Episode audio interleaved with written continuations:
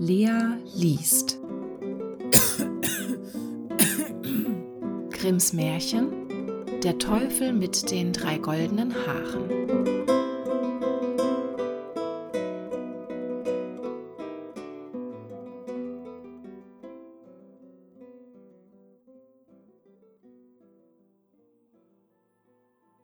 Es war einmal eine arme Frau, die gebar ein Söhnlein und weil es eine Glückshaut umhatte, als es zur Welt kam, so ward ihm geweissagt, es werde im vierzehnten Jahr die Tochter des Königs zur Frau haben.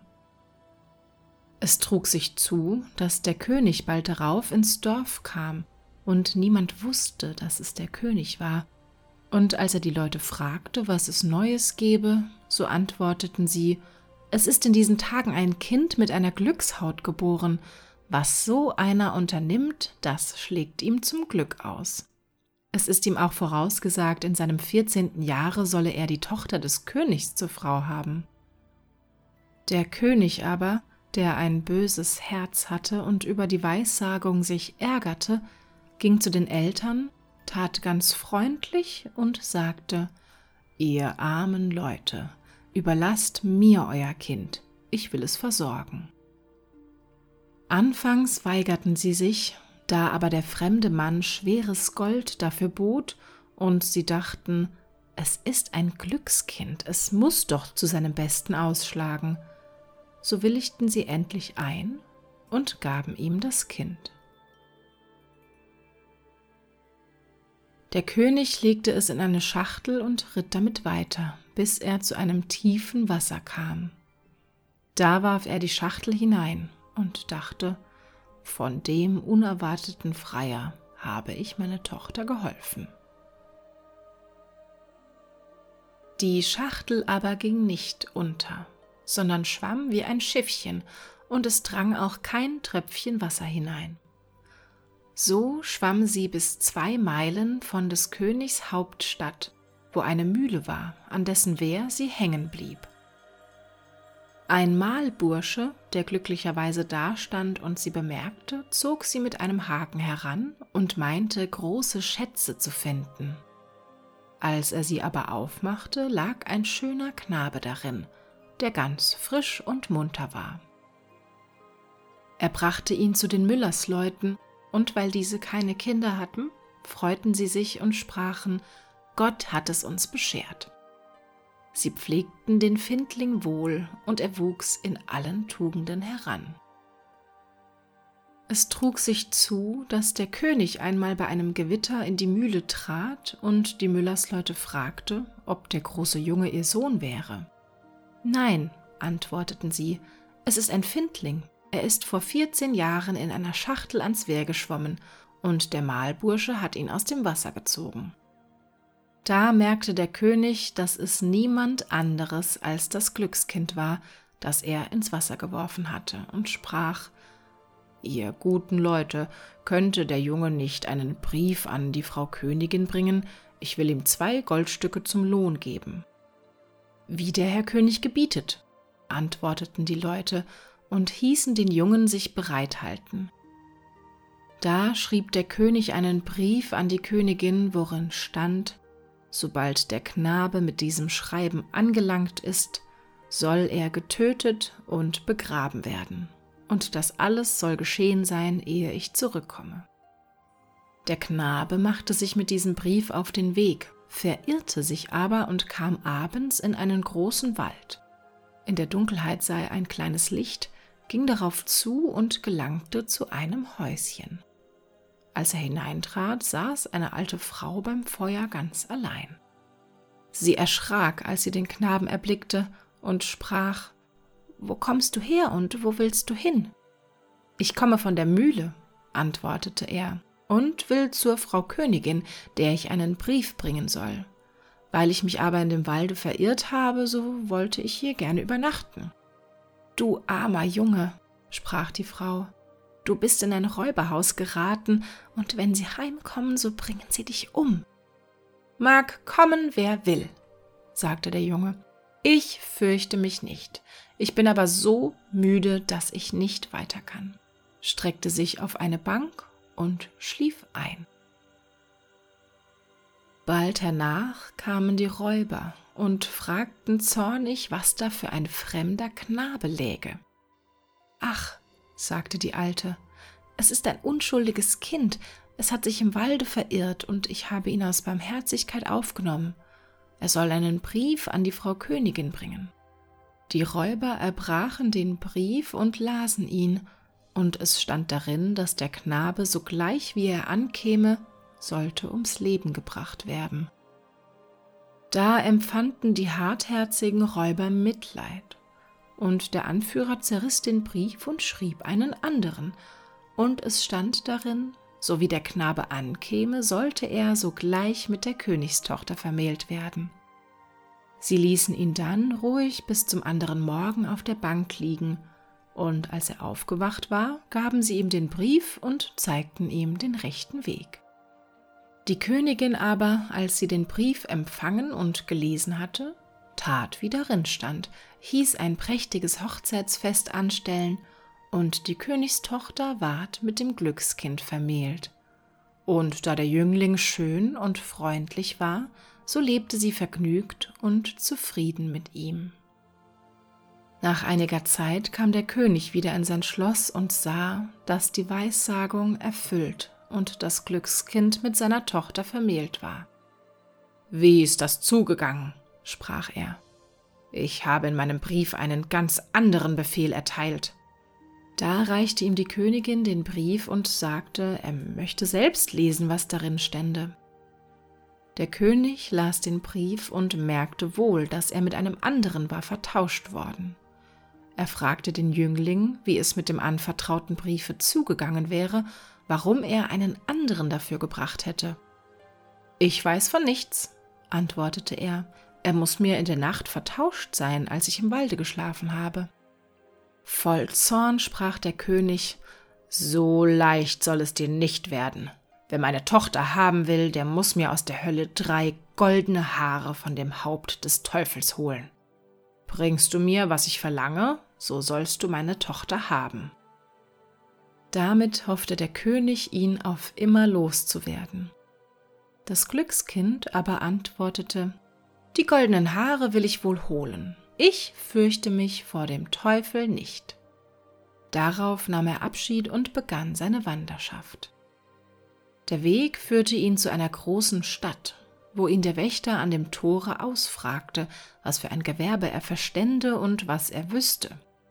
Ich weiß alles, antwortete das Glückskind. So kannst du uns einen Gefallen tun, sagte der Wächter wenn du uns sagst, warum unser Marktbrunnen, aus dem sonst Wein quoll, trocken geworden ist und nicht einmal mehr Wasser gibt. Das sollt ihr erfahren, antwortete er. Warte nur, bis ich wiederkomme. Dann ging er weiter und kam vor eine andere Stadt, da fragte der Torwächter wiederum, was für ein Gewerbe er verstünde und was er wüsste. Ich weiß alles, antwortete er. So kannst du uns einen Gefallen tun und uns sagen, warum ein Baum in unserer Stadt, der sonst goldene Äpfel trug, jetzt nicht einmal Blätter hervortreibt. Das sollt ihr erfahren, antwortete er. Wartet nur, bis ich wiederkomme. Dann ging er weiter und kam an ein großes Wasser, über das er hinüber musste. Der Fährmann fragte ihn, was er für ein Gewerbe verstände und was er wüsste. Ich weiß alles, antwortete er. So kannst du mir einen Gefallen tun, sprach der Fährmann, und nur sagen, warum ich immer hin und her fahren muss und niemals abgelöst werde. Das sollst du erfahren, antwortete er. Warte nur, bis ich wiederkomme. Als er über das Wasser hinüber war, so fand er den Eingang zur Hölle.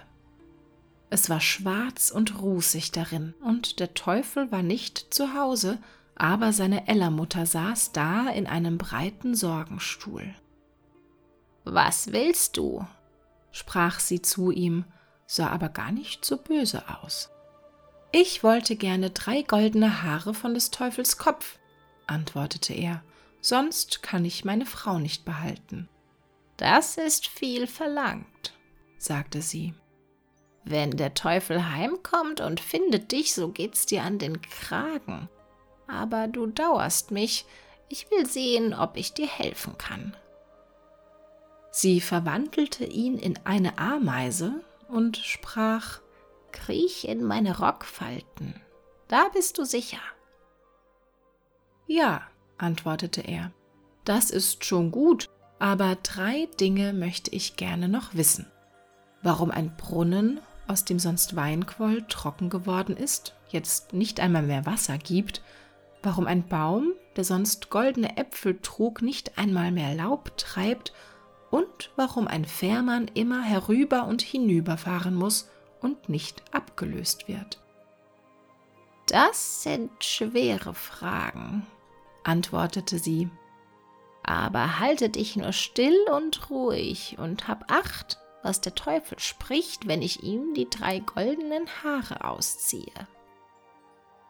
Als der Abend einbrach, kam der Teufel nach Hause. Kaum war er eingetreten, so merkte er, dass die Luft nicht rein war. Ich rieche, rieche Menschenfleisch. Es ist hier nicht richtig, sagte er. Dann guckte er in alle Ecken und suchte, konnte aber nichts finden. Die Ella-Mutter schalt ihn aus. Eben ist erst gekehrt, sprach sie, und alles in Ordnung gebracht. Nun wirfst du mir's wieder untereinander. Immer hast du Menschenfleisch in der Nase. Setze dich nieder und iss dein Abendbrot. Als er gegessen und getrunken hatte, war er milde, legte der Ella-Mutter seinen Kopf in den Schoß und sagte, sie sollte ihn ein wenig lausen. Es dauerte nicht lange, da schlummerte er ein, blies und schnarchte. Da fasste die Alte ein goldenes Haar, riss es aus und legte es neben sich. Autsch! schrie der Teufel. Was hast du vor? Ich habe einen schweren Traum gehabt, antwortete die Ella-Mutter. Da habe ich dir in die Haare gefasst. Was hast du denn geträumt? fragte der Teufel. Mir hat geträumt, ein Marktbrunnen, aus dem sonst Wein quoll, sei versiegt, und es habe nicht einmal Wasser daraus quellen wollen. Was ist wohl schuld daran? He, wenn Sie's wüssten, antwortete der Teufel. Es sitzt eine Kröte unter einem Stein im Brunnen. Wenn sie die töten, so wird der Wein schon wieder fließen. Die Ellermutter lauste ihn wieder, bis er einschlief und schnarchte, dass die Fenster zitterten. Da riss sie ihm das zweite Haar aus. Oh, was machst du? schrie der Teufel zornig. Nimm's nicht übel, antwortete sie. Ich habe es im Traum getan. Was hast du dir wieder geträumt? fragte er. Mir hat geträumt, in einem Königreiche ständ ein Obstbaum, der hätte sonst goldene Äpfel getragen und wollte jetzt nicht einmal Laub treiben. Was war wohl die Ursache davon? Wenn Sie's wüssten, antwortete der Teufel. An der Wurzel nagte eine Maus. Wenn sie die töten, so wird er schon wieder goldene Äpfel tragen. Nagt sie aber noch länger, so verdorrt der Baum gänzlich. Aber lass mich mit deinen Träumen in Ruhe. Wenn du mich noch einmal im Schlafe störst, so kriegst du eine Ohrfeige. Die Ellermutter sprach ihm gut zu und lauste ihn wieder, bis er eingeschlafen war und schnarchte. Da fasste sie das dritte goldene Haar und riss es ihm aus. Der Teufel fuhr in die Höhe, schrie und wollte übel mit ihr wirtschaften, aber sie besänftigte ihn nochmals und sprach Wer kann für böse Träume? Was hat dir denn geträumt? fragte er und war doch neugierig. Mir hat von einem Fährmann geträumt, der sich beklagte, dass er immer hin und her fahren musste und nicht abgelöst würde. Was ist wohl schuld? Hehe, der Dummbart, antwortete der Teufel. Wenn einer kommt und will überfahren, so muss er ihm die Stange in die Hand geben, dann muss der andere überfahren, und er ist frei. Da die Ellermutter ihm die drei goldenen Haare ausgerissen hatte und die drei Fragen beantwortet waren, so ließ sie den alten Drachen in Ruhe, und er schlief, bis der Tag anbrach. Als der Teufel wieder fortgezogen war, holte die Alte die Ameise aus der Rockfalte und gab dem Glückskind die menschliche Gestalt zurück. Da hast du die drei goldenen Haare, sprach sie.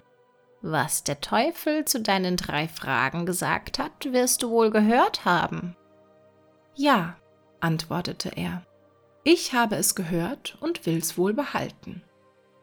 So ist dir geholfen, sagte sie und nun kannst du deiner Wege ziehen. Er bedankte sich bei der Alten für die Hilfe in der Not, verließ die Hölle und war vergnügt, dass ihm alles so wohl geglückt war. Als er nun zu dem Fährmann kam, sollte er ihm die versprochene Antwort geben. Fahr mich erst hinüber, sprach das Glückskind, so will ich dir sagen, wie du erlöst wirst. Und als er auf dem jenseitigen Ufer angelangt war, gab er ihm des Teufels Rat. Wenn wieder einer kommt und will übergefahren sein, so gib ihm nur die Stange in die Hand. Er ging weiter und kam zu der Stadt, wo der unfruchtbare Baum stand und wo der Wächter auch Antwort haben wollte. Da sagte er ihm, wie er vom Teufel gehört hatte. Tötet die Maus, die an seine Wurzel nagt, so wird er wieder goldene Äpfel tragen. Da dankte ihm der Wächter und gab ihm zur Belohnung zwei mit Gold beladene Esel, die mussten ihm nachfolgen. Zuletzt kam er zu der Stadt, deren Brunnen versiegt war. Da sprach er zu dem Wächter, wie der Teufel gesprochen hatte. Es sitzt eine Kröte im Brunnen unter einem Stein, die müsst ihr aufsuchen und töten, so wird er wieder reichlich Wein geben. Der Wächter dankte und gab ihm ebenfalls zwei mit Gold beladene Esel. Endlich gelangte das Glückskind daheim bei seiner Frau an, die sich herzlich freute, als sie ihn wiedersah und hörte, wie wohl ihm alles gelungen war. Dem König brachte er, was er verlangt hatte, die drei goldenen Haare des Teufels. Und als dieser die vier Esel mit dem Golde sah, ward er ganz vergnügt und sprach Nun sind alle Bedingungen erfüllt und du kannst meine Tochter behalten. Aber, lieber Schwiegersohn, sage mir doch, woher ist das viele Gold? Das sind ja gewaltige Schätze. Ich bin über einen Fluss gefahren, antwortete er, und da habe ich es mitgenommen. Es liegt dort statt des Sandes am Ufer. Kann ich mir auch davon holen? sprach der König und war ganz begierig. So viel ihr nur wollt, antwortete er. Es ist ein Fährmann auf dem Fluss, von dem lasst euch überfahren. So könnt ihr drüben eure Säcke füllen. Der habsüchtige König machte sich in aller Eile auf den Weg, und als er zu dem Fluss kam, so winkte er dem Fährmann, der sollte ihn übersetzen. Der Fährmann kam und hieß ihn einsteigen, und als sie an das jenseitige Ufer kamen, gab er ihm die Ruderstange in die Hand und sprang davon. Der König aber musste von nun an fahren zur Strafe für seine Sünden. Fährt er wohl noch? Ja, was denn? Es wird ihm wohl niemand die Stange abgenommen haben.